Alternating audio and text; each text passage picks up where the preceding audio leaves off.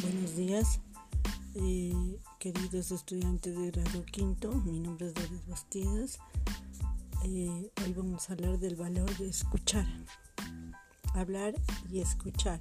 Escuchar y hablar. Toda interacción humana parte de forma ineludible de un acto de comunicación. Un acto de comunicación que nos define como personas y que dice mucho de ti y de la persona que tienes delante. Personalmente creo que escuchar al otro se ha convertido hoy en día en un verdadero acto de generosidad. Aprender a escuchar debe convertirse para ti en una prioridad porque es la que te convertirá en una persona empática.